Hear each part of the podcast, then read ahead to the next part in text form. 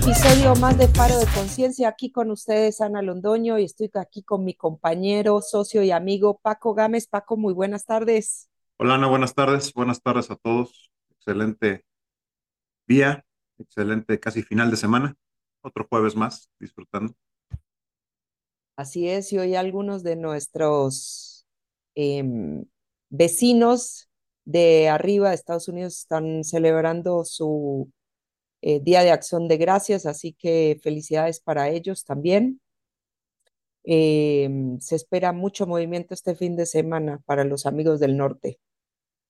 Bastante movido, ¿no? Entiendo que es uno de los, si no es que el Thanksgiving, cuando menos de los últimos 20, 30 años, que más actividad comercial y más movimiento en términos de viajes y demás está, está viendo. Así es. A nuestros escuchas les recordamos que nos pueden encontrar en arroba galopartners o en nuestra página de internet www.galopartners.com. Por favor, déjenos sus comentarios, eh, díganos qué más quieren escuchar, eh, bueno, sugerencias y demás. Paco, hoy tenemos otro temazo. Vengan, Ana, vamos a platicar el día de hoy. Pues sabes que esta semana tuve mm, una experiencia con una persona que conocí. Eh, Define que- experiencia para beneficio nuestro y de los, de los oyentes. conocí una persona, me presentaron Ah. una persona, Ok. ¿sí? Es toda una experiencia para mí. Y resulta que, bueno, tal como ya te había comentado, a Paco ya le había comentado esto, aclaro a los oyentes, entonces vamos a tratar de, de recomponer esta conversación que Paco y yo tuvimos relacionada a cómo las personas se presentan. Y no es solamente cuando estás conociendo a alguien socialmente o, o digamos, amistosamente, sino que esto también se puede trasladar al conocimiento que puedes tener cuando te estás presentando a nivel laboral, profesional y demás. Entonces, me gustaría conversar de eso el día de hoy contigo. ¿Qué te parece? De acuerdo, Ana, venga. Gran, gran tema, creo que tiene muchos aspectos, no solo como mencionas la parte de, de cuando conoces a alguien, pero sin duda le veo mucho trasfondo también en términos de cómo nos conducimos, cómo nos vendemos a nosotros mismos. ¿no? Seguramente más allá inclusive de cuando conoces a una persona, pero pues también en cómo lo hacemos en todo momento. me encanta ese approach, me encanta porque al final del día, siempre que estamos allá afuera o con otro ser humano, de alguna forma nos estamos vendiendo. Y no, no lo digo en el mal sentido, o sea, siempre estamos vendiendo una imagen o construyendo una imagen para nosotros mismos dentro de un ámbito profesional o dentro de un ámbito eh, familiar, personal, amistoso y demás. Y muchos de nosotros no nos damos cuenta cuál es esa imagen que estamos construyendo ante los ojos de las otras personas. Entonces, como para iniciar esta conversación, Paco, y, para beneficio de nuestros oyentes, voy a describir un poco lo que pasó esta semana. Conocí una persona, una persona que me, me presentan unos amigos, y pues la persona a mí físicamente no me atrajo, pero dije, ah, ¿qué, qué más da? No, tengamos una amistad. Le di varias oportunidades a esta persona como para entablar una relación amistosa y pues ayer lo invité a tomar un café eh, como para explicarle por qué esta relación no podía prosperar, ¿no? Si lo vamos a decir de alguna forma. Y esta persona, cuando se presenta ya como por segunda, tercera vez ante mí, eh, demuestra muy poco interés ante mi persona. O sea, es un, es un ser humano que le gusta mucho hablar de sí mismo y, y creo que sabemos que cuando uno habla mucho de sí mismo, no deja que la otra persona se exprese. Entonces, eh, tal como me lo dijiste en algún momento, es como que me describió muy bien su avatar, su, su persona, pero no dio chance a que yo construyera mi persona. Entonces, pues la verdad, me pareció un poco hasta egoísta su postura.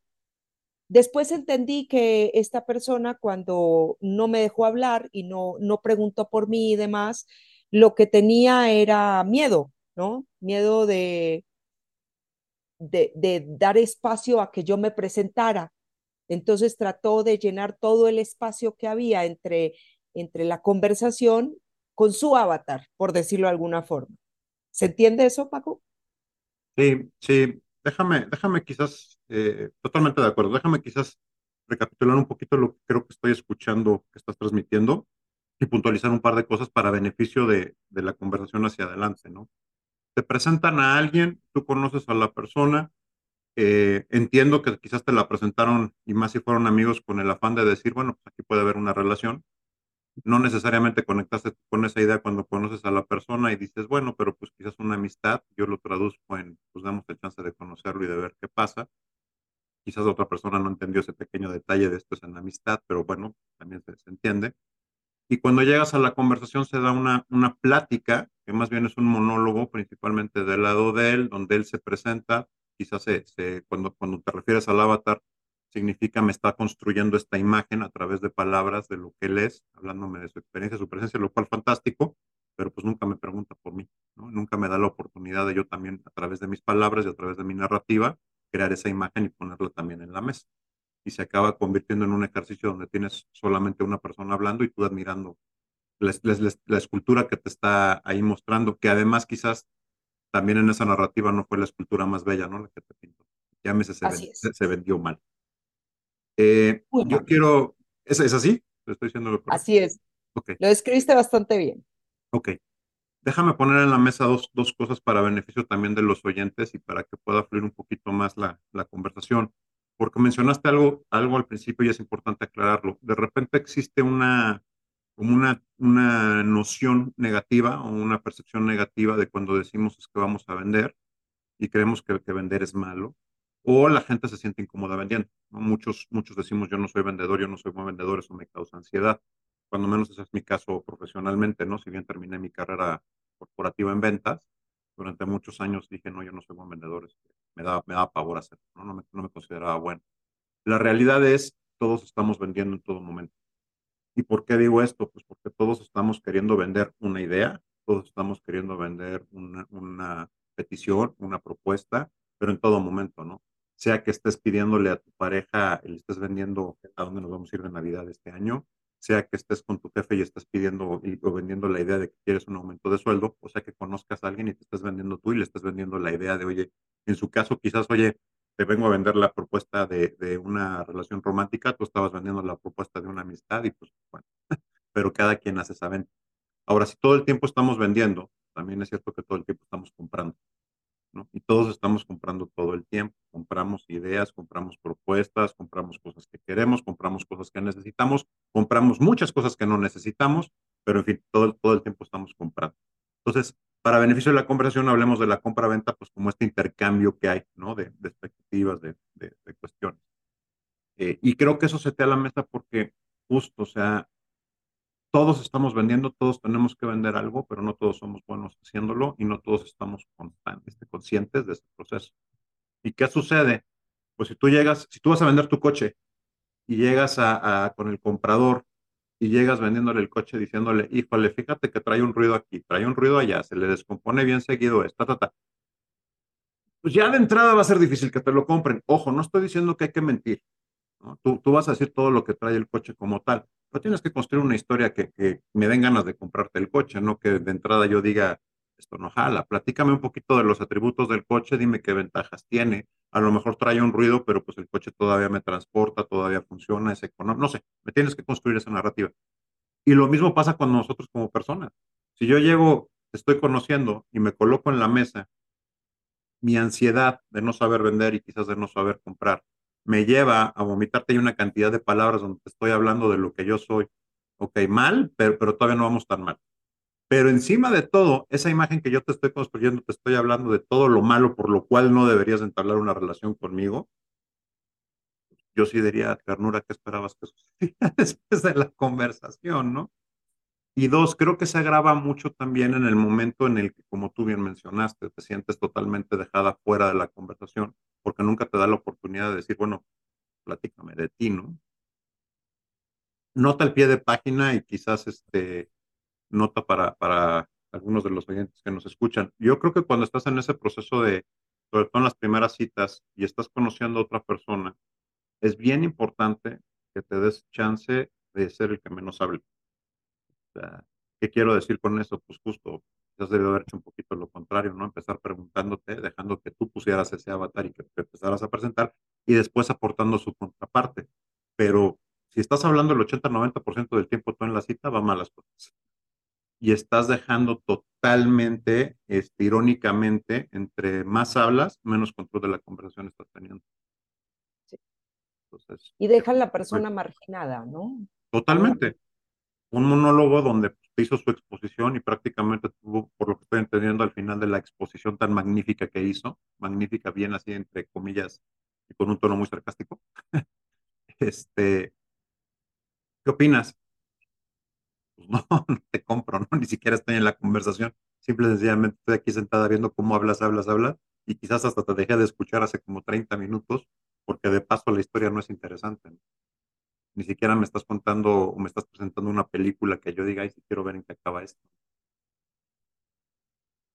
Sí, Paco, y mencionaste eh, algo al principio que a mí me resuena mucho, que es el hecho de que nos estamos vendiendo en todo momento y, y eso es algo que es una realidad. Eh, muchos de nosotros, al menos yo tenía la mala percepción de que venderse era algo que pues quizás rayaba con la mentira o, o, en la venta siempre hay la manipulación de los datos y la, la realidad es que no es así. Si, si, nos genera un poco de confusión la palabra venta, más vale que eh, podemos referirnos a generar una imagen. Siempre estamos generando una imagen o dando una impresión nuestra en, la, en otras personas. Correcto. Entonces, cuando estamos conociendo a otro ser humano, estamos pues es, como un pizarrón en blanco, ¿no? Y, y, estamos haciendo un dibujo de nosotros mismos ante la otra persona.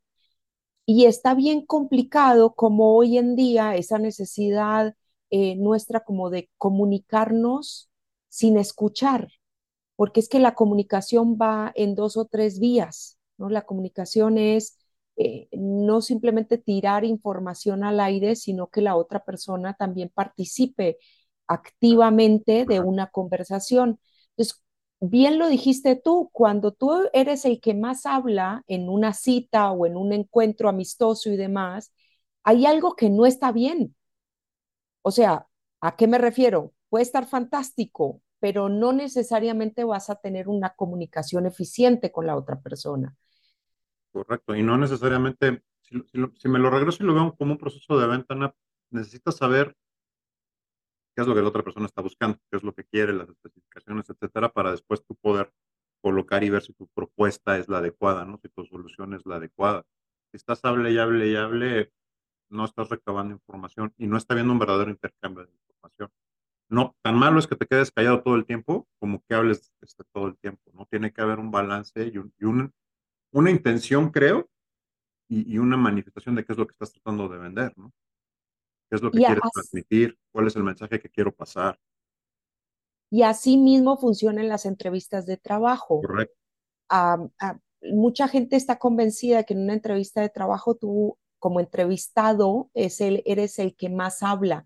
En realidad, las mejores entrevistas laborales son en donde realmente se entabla una conversación entre el entrevistado y el entrevistador. ¿Por qué? Porque así tú como entrevistador vas a poder controlar el flujo de la información y sacar más información de la persona que te está entrevistando. Es igual que en un encuentro amistoso o en un encuentro social, es la forma de interactuar y de intercambiar información valiosa dentro de ese proceso comunicativo. Totalmente, Ana. Yo, yo, creo que de las ocasiones que me tocó entrevistar, contratar gente para mi equipo, las mejores entrevistas fueron aquellas donde los candidatos, dos cosas. Primera, hicieron muy buenas preguntas, que me hacen ver que realmente están interesados, conocen, están escuchando y te hacen muy buenas preguntas. Un par que te dejan reflexionando y te caray, buena pregunta. Y dos, donde los candidatos, al, al, punto que yo mencionaba al principio, vender no es engañar, sino que los candidatos hablaron con la misma este, conocimiento e intensidad de sus fortalezas que de sus debilidades. Y eso, eso a mí me encanta porque realmente te conoces, de nuevo, no me estás vendiendo el camello, como decimos, ¿no? Sino que realmente me estás haciendo y me estás dejando ver una foto completa de qué es lo bueno y qué es lo malo que traes, y en base a eso te toma una decisión, ¿no? Pero es un, pero es un panorama completo. El tema con la venta es que yo creo muchos remitimos cuando pensamos en vendedor a los vendedores de autos, ¿no? Que, que fraudulento, que, que engaño, que te venden un coche que se descompone. No, no, no se trata de eso. O sea, se trata de vender lo que es, todo lo bueno, todo lo malo y transmitirlo en una, en una buena narrativa. Eh, que yo coincido. Esa, esa, conversación, en este caso, fue conociendo a alguien, eh, llamémosle el proyecto relación. Pudo haber sido amistad, pudo ser una relación romántica, pero, pero ese fue el tipo de intercambio. Pero lo mismo aplica cuando es una cita de trabajo, lo mismo aplica cuando realmente estás vendiendo un producto, lo mismo aplica cuando vas a ir a pedir un aumento de sueldo, lo mismo aplica cuando estás negociando algo con un amigo o estás teniendo una discusión, ¿no? Tienes que tener tu argumento, tu estructura y, y qué es lo que quieres vender y desde dónde lo, lo transmites. Ahora, a mí hay un aspecto que también, desde mi silla como, como, como hombre, digamos, en este caso, cuando me platicas, me pongo un poquito en los zapatos de esta persona y digo, bueno, ¿qué me llevaría a hablar, hablar, hablar, hablar y, hacer, y, y haber tenido todo este tema, ¿no? Eh, yo creo que, es, que hay un, o me da la impresión de que hay un tema de incomodidad desde el punto de vista de me siento inseguro.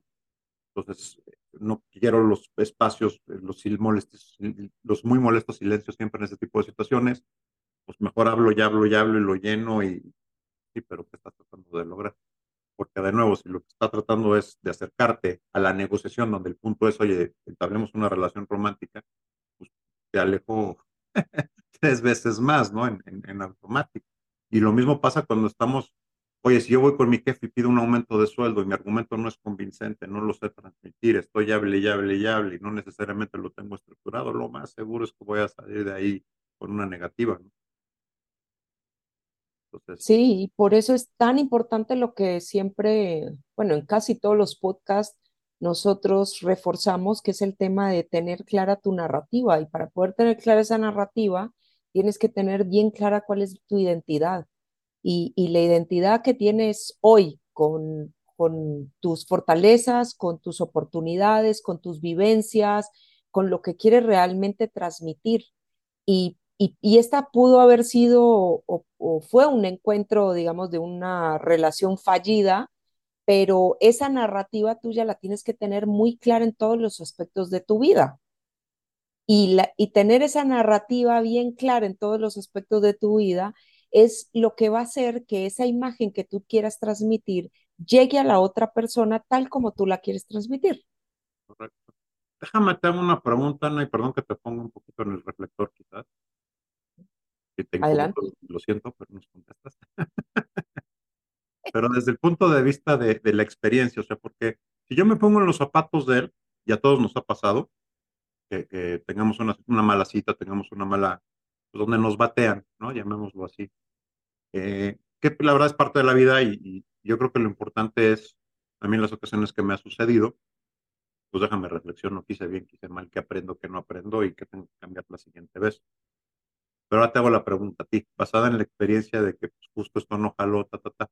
¿Qué harías diferente o qué aprendiste o qué te deja la experiencia de esta, de esta? Porque es cierto, él se estaba vendiendo y no se vendió bien, pero también aplica para ti. Y a lo mejor tú ya habías cerrado la venta mucho tiempo antes. ya, esa, esa, esa reunión, esa cita, esa oportunidad ya no era para voy a ver si compro o no compro, ya era simple y sencillamente que cerró la transacción. Pero en la experiencia de, de compra-venta de tu lado, ¿Qué, ¿Qué, aprendiste o qué harías diferente o qué, qué, qué cambiarías, si acaso? Mira, yo, está buenísima tu pregunta y yo lo que rescato de, de este acontecimiento, que bueno, aclaro a los oyentes, eh, vi a esta persona tres veces, desde la primera vez yo ya lo había bateado en mi mente, pero dije, bueno, pues a ver si de aquí puede salir una relación amistosa, ¿no? Porque siempre uno puede tener más amigos. Eh, ¿Qué hubiera hecho yo diferente? Eh, quizás expresar mis puntos de entrada, ¿no? O sea, eh, aclarar cuál es mi expectativa desde un inicio. Ahora, soy una persona que tiene una expectativa muy clara y eso de vez en cuando puede asustar a la otra persona. Eh, con lo cual, pues de experiencias pasadas aprendí que mis expectativas las tengo que ir soltando de a poquito, porque si no puedo llegar a asustar. Entonces, esta vez traté de poner en práctica eso de aprendido del pasado y tampoco me dio resultado porque pues terminé saliendo tres veces con esta persona. Eh, la persona todavía pensaba que conmigo habían chances y la verdad es que yo ya había cerrado la puerta desde la primera vez que lo conocí. Eh, entonces, si me preguntas si haría algo distinto, creo que no. Eh, creo que todo esto nos deja experiencias, no necesariamente aprendizajes, porque todavía no tengo ese grado de, de, aprendizaje, pero sí es una experiencia más.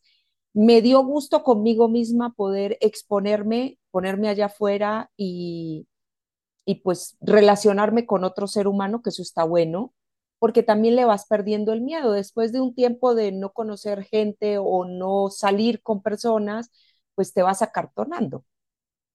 Entonces está bueno desacartonarte y ver qué es lo que hay allá afuera. No necesariamente lo primero que ves es con lo que te vas a quedar, pues no.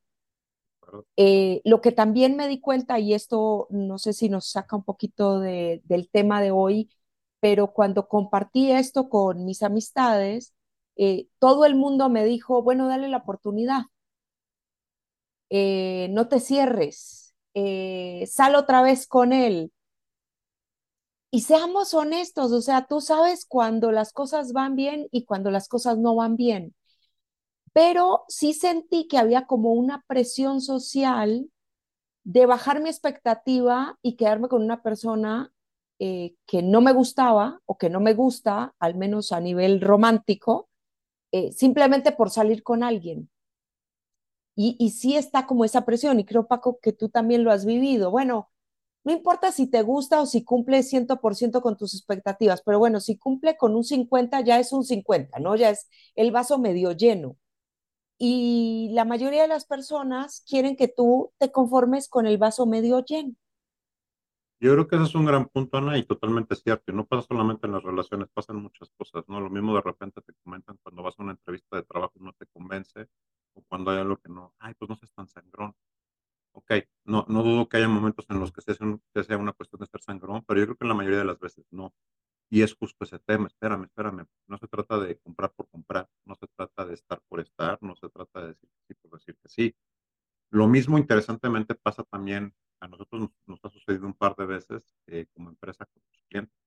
O sea, de repente te das cuenta de que si bien hay gente que te dice es que tú no eres la empresa para mí, también se vale decir tú no eres el cliente para mí, porque lo que yo vendo, lo que yo no, no va a estar de acuerdo, no te voy a dar la solución que tú buscas. Y yo creo, esto, este es un concepto de venta que me gusta mucho, porque para mí vender es servir. El que yo ponga, me ponga ya para hacer mi venta, en el caso de lo que nosotros hacemos, por ejemplo, pues es servirle a las personas, es ofrecerles el apoyo, las soluciones que están buscando para ciertas cosas. Lo mismo creo que aplica en la situación, por ejemplo, oye, el que yo venga y te haga mi venta es servirte, siempre y cuando yo tenga una solución que te sirva, siempre y cuando tenga un producto que realmente estés buscando, siempre y cuando lo que tú, si tú quieres comprar una casa y yo te estoy vendiendo un departamento, ok, me, me solucionas el tema de vivienda, pero hay un montón de cosas más que no me solucionas que van de, de la diferenciación entre una casa y un departamento. Lo mismo pasa aquí, ¿no? Es que no seas sangrona, quédate en el departamento, güey, porque es que quiero una casa. Sí. Ay, pero adapta tus expectativas. No, no quiero adaptar mis expectativas. Mis muebles no caben en un departamento. Tengo dos perros que van a destruir cualquier departamento y quiero una casa. Punto. ¿Qué más hay que, que, explicar? Realmente el que va a estar lidiando con todas las broncas de vivir en un departamento pequeño cuando tienes tantas necesidades de espacio, pues eres tú. Lo mismo sucede en este tipo de casos, yo creo. El que se queda ahí para estar con la persona cuando no, es, cuando no es socialmente glamuroso y cuando no estás a la, a la luz de la prensa, pues eres tú.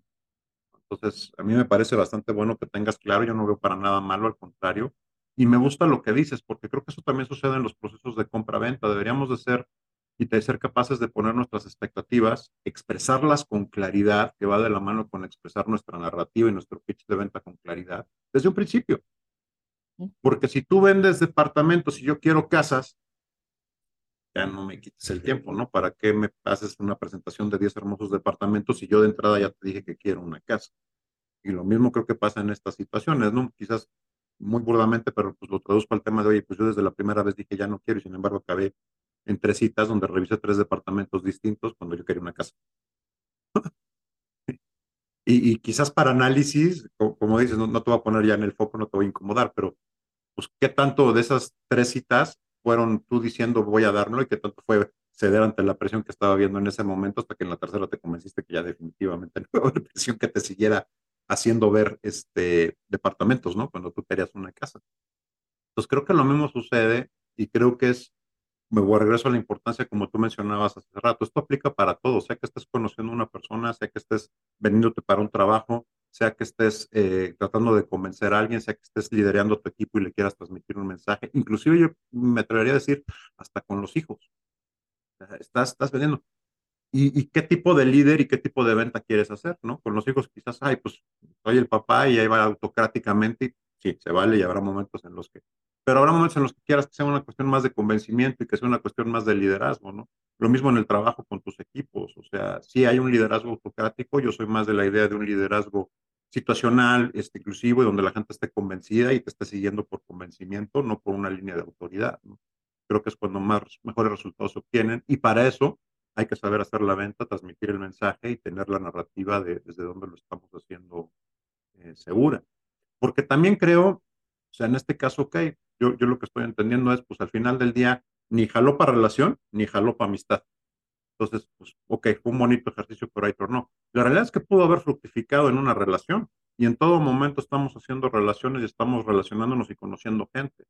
¿Qué tanto vas a, vas a quedar y qué tanto vas a manifestar esas relaciones o fortalecerlas? Depende mucho de tu liderazgo, de tu liderazgo entendiéndose como tu capacidad de vender, tu capacidad de transmitir esos mensajes, tu capacidad de ser que la gente se sienta cómoda estando contigo, aun cuando ni siquiera, aun cuando no estés haciendo lo que querían que. Y ese es un, ese es un arte, ¿no? Y no es, y quiero ser bien claro en esto, no es mentir, no es fingir. Son habilidades simple y sencillamente de comunicación y al contrario, lo veo ser asertivo y tener la suficiente capacidad para hacer tu punto, a veces para no estar de acuerdo y sin embargo mantener una línea de respeto y de, y de gusto, ¿no? De cordialidad.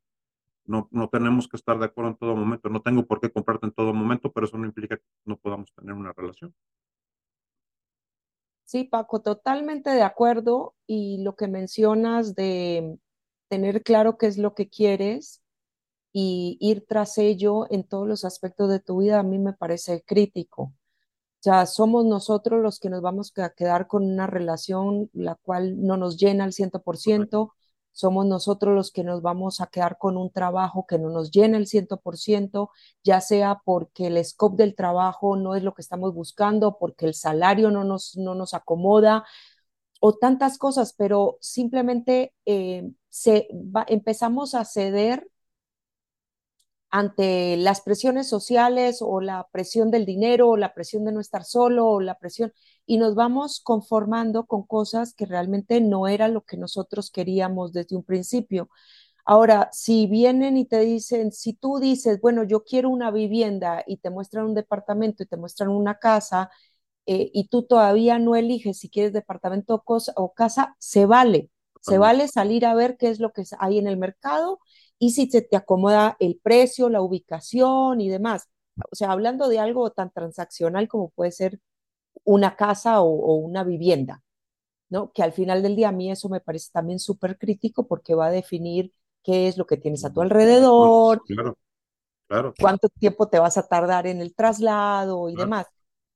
Pero yo creo que todas esas serie de, de relaciones o, o de decisiones en tu vida son las que van conformando cómo tú vives tu vida, ¿no? Y, y bajo qué preceptos, preceptos y conceptos empiezas a, a tomar tus decisiones y, y con lo cual terminas viviendo la vida que quieres o la vida que otra persona Que quiso que te, alguien te asigne, claro. ¿sí? Entonces sí me parece súper crítico no dejarse uno llevar por la presión social o, no, bueno, es que llevas mucho tiempo sola o solo, eh, deberías tener a alguien que te acompañe. Estoy de acuerdo, está bonito estar acompañado. Para mí, eh, más que la compañía, es la complementariedad del día a día y el tiempo que tú tengas para dedicarle a esa relación, pues que se lo estés dedicando a una persona que te llene al 100%. Ahora, es mucho, ahora yo mencionaba que estamos viendo el vaso medio vacío, medio lleno. En realidad, la medida del vaso es igual, el tema es tú cómo lo ves. Entonces, cuando tú ya ves a ese ser humano que te va a llenar y, bajo tu concepto de llenar el vaso, menos de lo que tú esperas, pues realmente esa relación no tiene ni pies ni cabeza. Pero de vuelta, la medida del vaso sigue siendo la misma. Tú eres quien la ves medio llena o medio vacía. En este caso, pues lamentablemente esta relación me dejaba a mí medio vacía, por lo cual pues la decliné. Y Así tan déjalo, complico, pues depende de qué tenga el vaso, ¿no? No es lo mismo un vaso de whisky este, que un, un vaso de aceite de hígado de pescado, ¿no? Sí, tenía mucho omega 3, pero realmente no me llamaba Sí, la atención. se ve muy sano, pero ay,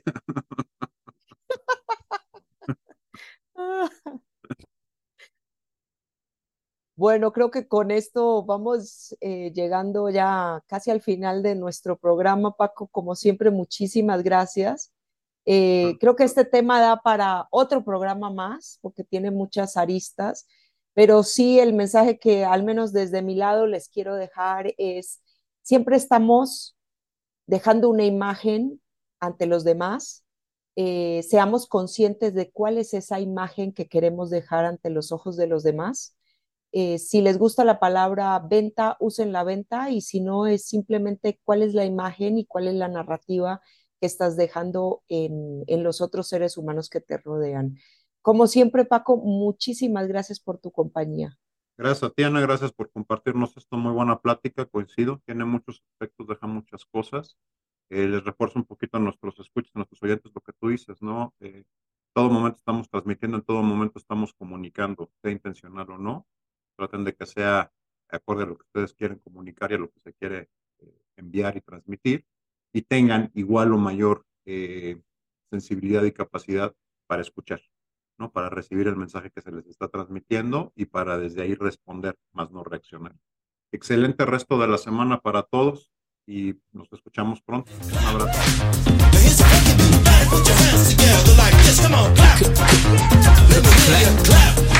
Everybody clap. Now here's a funky